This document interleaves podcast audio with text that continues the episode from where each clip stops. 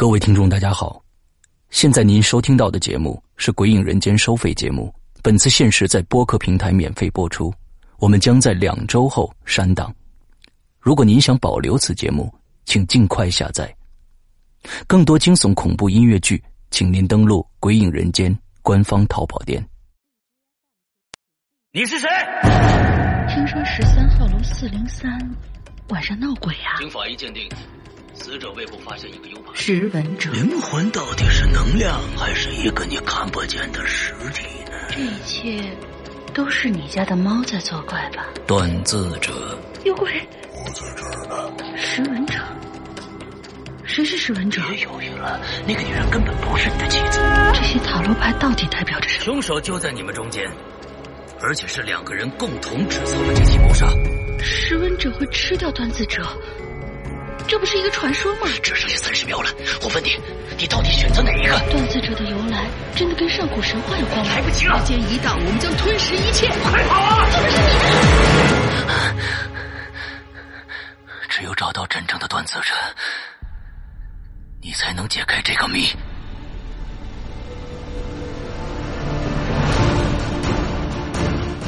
二零一九《鬼影人间》识文断字征文季即将拉开序幕，五月十三日起至八月十二日，我一个识文者将在这黑暗的古堡等待，等待你们这些断字者的到来，并盼望着你们将那些古灵精怪的脑洞、紧张刺激的情节、千姿百态的人物，用你们手中的笔。锻造出旷古烁今的伟大故事。我知道你们在等一个机会，而我一直在等你。二零一九《鬼影人间》识文断字征文季投稿，请发送至邮箱鬼影人间艾特新浪点 com。更多详细咨询，请关注“鬼影人间”新浪官方微博置顶帖。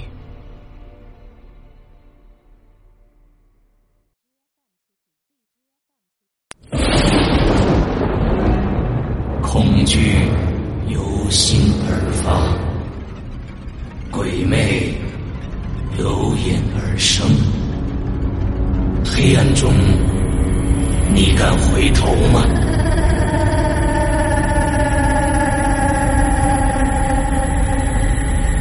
在你收听到的是《鬼影人间》，空难，作者周德东，由刘诗阳播讲。上集。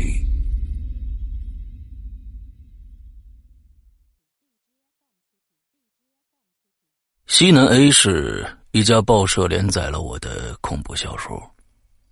他们邀请我呢，到他们所在的 A 市啊，搞一次签售活动。呃，我这个人很随和，但是我对签售这种事儿啊，比较反感。可是呢，这一次啊，我去了。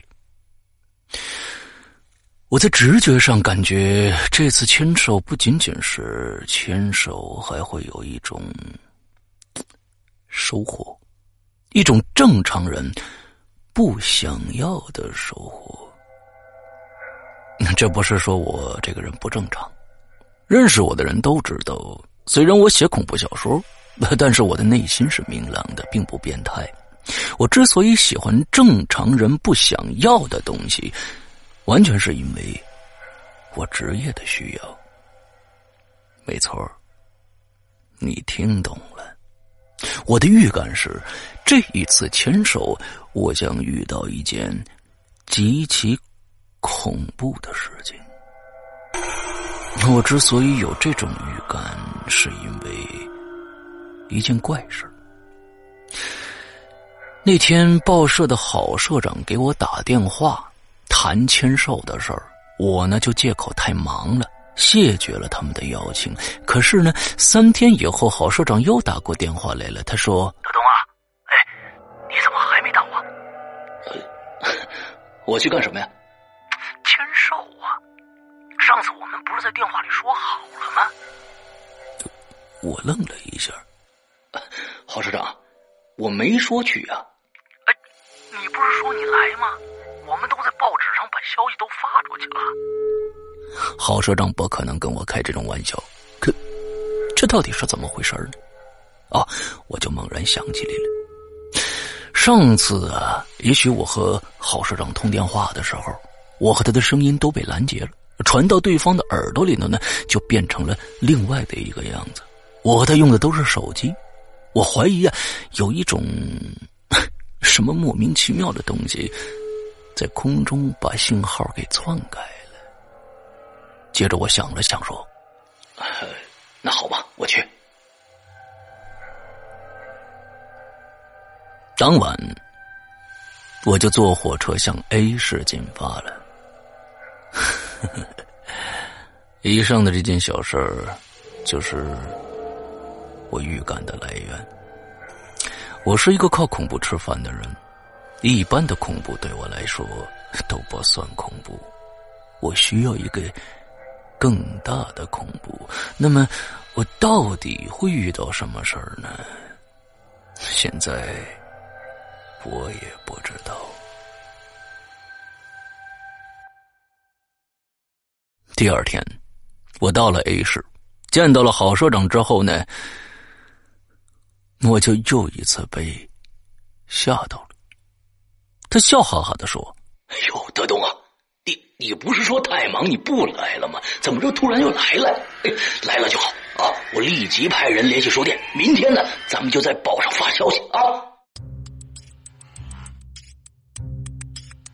那些日子，A 市几乎所有的媒体都在报道我要去签售的消息，他们提到更多的。是另外两件事。第一呢，是我要扮鬼脸签售。巨大的招贴画上的我，脸是绿的，眼睛是橙黄色的，眉毛是浅白色的，挺吓人。我签售的时候要化妆，要跟招贴画上的鬼脸一模一样。哼，我觉得呀，为什么作家签售的时候就非要正襟危坐、不苟言笑呢？我不同意，打扮成这个样子。我觉得挺好玩。二是说恐怖小说家不敢坐飞机，那你们知道，我是坐火车去的。郝社长就对我说了：“周大作家，您怎么不坐飞机呀？这为我们省钱呢。”啊，不，我我是不敢坐。哎，你胆子这么小啊？我胆子可不小。不过我确实不敢坐飞机。以前呢，每次飞在一万尺高空的时候，对于我都是一种煎熬，时间过得特别的慢，比坐火车的时间感觉还要长。你想啊，那么大的铁东西，真的就能飘飞在天上吗？飞机发明这么久了，但我依然对这件事啊持怀疑态度。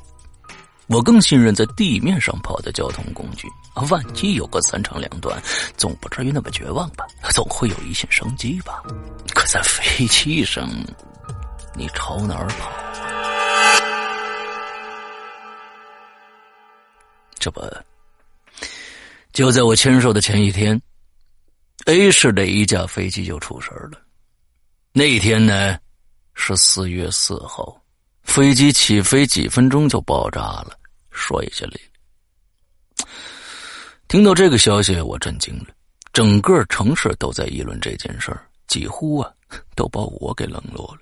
我呢也和大家一起谈论这件事儿，没有人幸灾乐祸，大家都挺沉重的，因为这些人死的实在是太突然，太可惜了。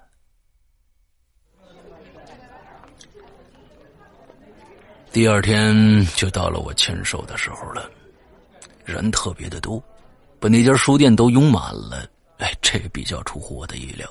也许呢，大家都想来看看我这个恐怖小说家长得到底是什么样的。当然了，我必须说实话，那看起来很多的读者里啊，有两个是我的亲戚。我面无表情的在书上写着字儿，我呢不能笑。因为啊，我还涂着鬼脸儿呢。我把签完字的书递给面前的读者的时候，总会自然的看对方一眼。那大家都在排着队，我朝后面看了看，倒不是因为累，希望这个队伍啊短点早点结束，而是希望队伍长点越长越好，那才能证明我火呀。我这一看呢，我就看着我。在队伍中啊，探出一个脑袋来，他离我还隔着十几个人呢。这个人朝我笑了笑。那是一个三十岁左右的男人，他好像认识我一样。这个人不是我亲戚。我愣愣的看着他，我越看他呀，就越不对头。我觉得他的脸好像有点淡绿色，而他的眼皮好像有点橙黄色，他的眉毛则有点灰白色。这些不正常的颜色并不夸张，都很淡很淡，甚至很难看出来，甚至可以说很正常。但是越仔细看，越能感觉出那不是自然的颜色。我断定。那肯定不是什么自然的颜色。不过，除了我，没有人看见。他前面的人眼睛看着前面，他后边的人看着他的后脑勺。这时，站在我面前的人不解的问我：“周老师，您怎么了？”“哦，对不起啊。”我急忙把目光收回来，继续签字儿。我的心里一直在想啊，这个跟我一样画着鬼脸的人，我认为他是在报纸上看到我鬼脸签售的消息了，故意这样弄的，帮我凑热闹，添点气氛。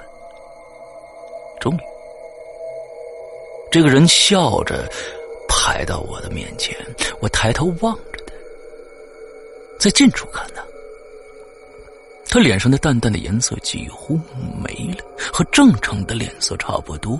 可是他骗不过我，我刚才明明看见他的脸发绿来着。我就轻声的问：“哦，你也化妆了？”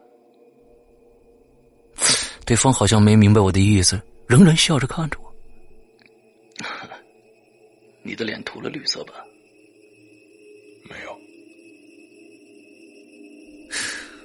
我抬起头盯着他说：“你的眼皮有点橙黄色，你的眉毛有点灰白色，不可能没化妆吧？”这时他不笑了。呃，你让大家看看，我的脸上有颜色吗？我现在就可以用清水给你们洗。在旁边维持秩序的人呢，好奇的凑近他的脸看了看，说。没眼色，周老师，您看花眼了吧？哦，那可能是我看花眼了。谢谢你喜欢我的书啊。对面这个人笑着拿起我的书，突然呢弯下腰来说：“周老师，我想和您聊聊。”哦，你是记者？我多希望他是个记者呀。这样，至少这人就有单位、有组织、有领导了。老实讲，不知道为什么，我有点怕他。我不是记者，我什么都不是。对方有点不好意思的说：“哦，我恐怕腾不出时间来。”可对方依然笑着，小声的说：“我在天上等你。”我住的宾馆旁边还有一家宾馆，叫天上宾馆。我马上想到，这个人不是本地人。接着，这人重复了一句说：“我等着你啊。”后一个读者是个小女孩，她不停的朝前凑，前面这人就走开了。我低头呢，继续为后边的人签名，可是我的心乱起来。我断定这个人的脸色不对头，那上面绝对涂了颜色，只是不像我的脸这么浓而已。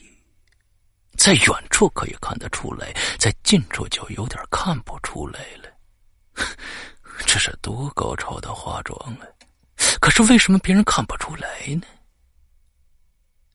没想到的是，我偶尔啊，又朝长队的后边看了看，竟然又看到了一张淡绿色的鬼脸，跟前面走过来的那个人是一模一样。他他们是双胞胎吗？过了一会儿。他排到我面前的时候，我发现他的脸上的颜色又淡的像正常人了。我愣愣的看着他，他就是刚才那个人呢。周老师，是我。你，你是谁啊？就是刚才跟您说话的那个人呢。嗯，你不是走了吗？我绕到后边啊，又买了一本您的书。你你买那么多书干嘛呀？为了就是跟您再多说一句话，有什么话你一次说完行吗？我相信您一定会来的。说完，这人就走了。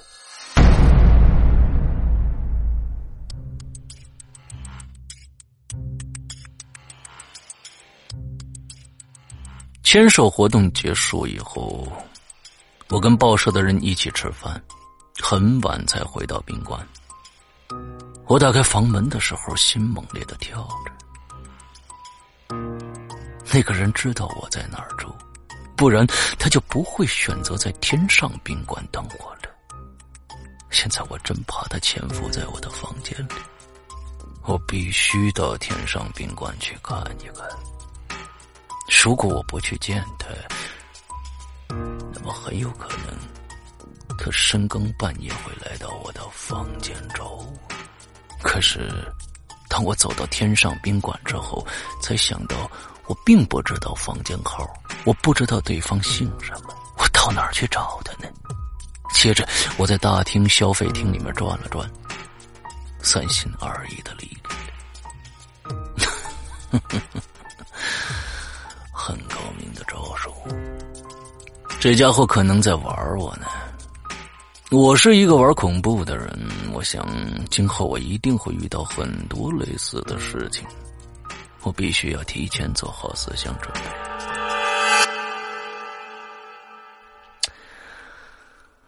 这种恶作剧实在太多了。听说前几天飞机出事那天，有个人的命特别的大。他已经买了那次航班的机票了，而且是不打折的。可是呢，这人太倒霉了，同时也太幸运了。他在赶到机场的路上发生了严重的塞车。当他赶到机场的时候呢，已经停止检票了，所以他就没登上飞机，所以他捡了一条命。那不过这都是我听说的，似乎每次空难之后都会有这样的故事，不太可信。接着我就要回北京了，报社呢执意要我坐飞机，他们没有征得我的同意就给我买了机票，并且让航空售票处的人呢把机票呀直接送到我的宾馆。那个人刚离开，郝社长就打电话过来了，问我拿到机票没有。郝社长，我是要坐火车的。哎呀，那我们多过意不去啊！一会儿报社的车呀就去接你啊。哎，我还有个应酬，就不去了啊！抱歉，抱歉。哎，没事没事，谢谢您啊。放下电话以后，我突然想到了一个没头没脑的问题：刚才电话里这个人是郝社长吗？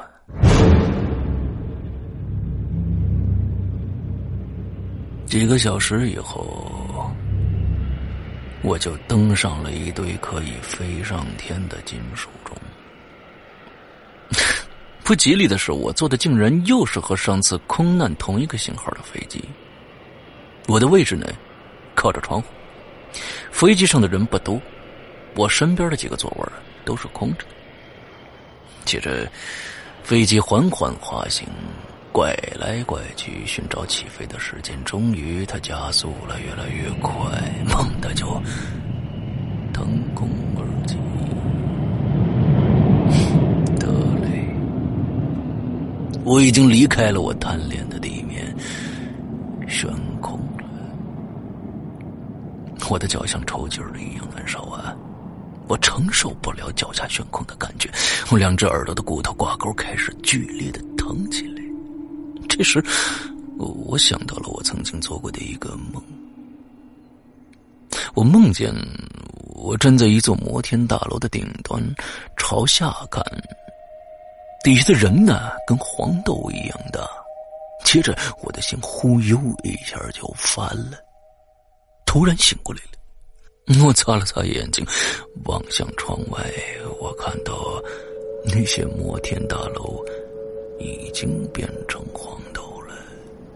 慢慢的，城市、田野、树林、道路全都消失了。飞机爬上云端，下边是一望无际的云海。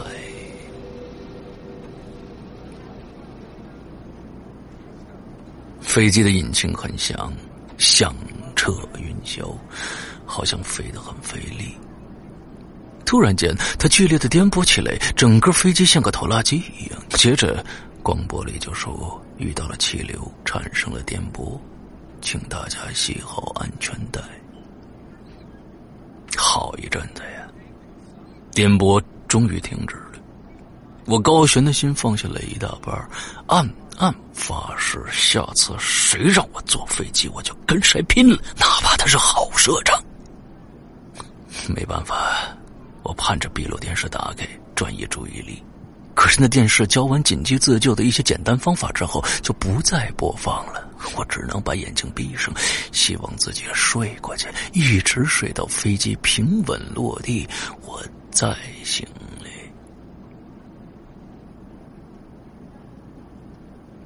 迷迷糊糊的过了好一会儿，我突然感觉我身边坐下一个人来。我睁开眼睛看了一眼，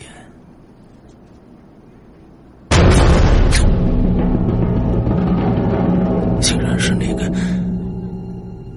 涂着鬼脸的男人。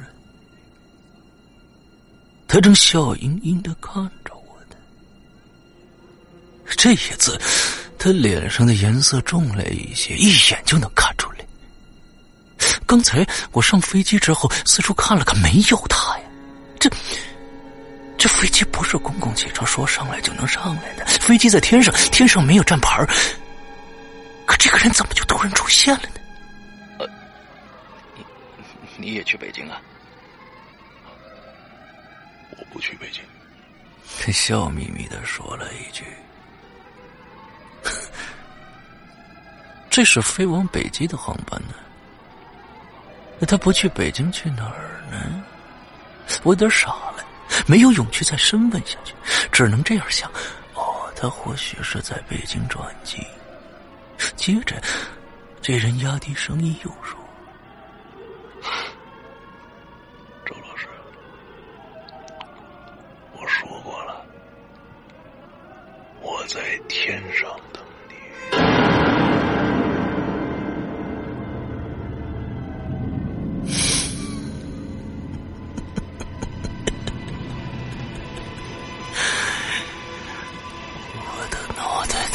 一下就大了。这个人说的是天上。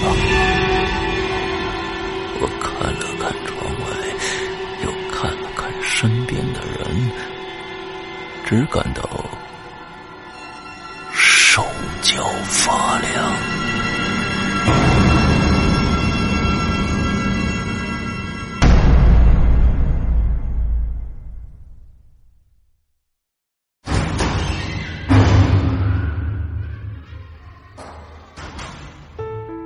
刚刚你收听到的是《鬼影人间》惊悚系列音乐剧《更多精彩，请关注新浪微博“鬼影人间”。苹果手机用户请搜索 App Store 关键词“鬼影人间”，即可免费下载精彩 APP。夜深人静，恐惧来袭，你准备好了吗？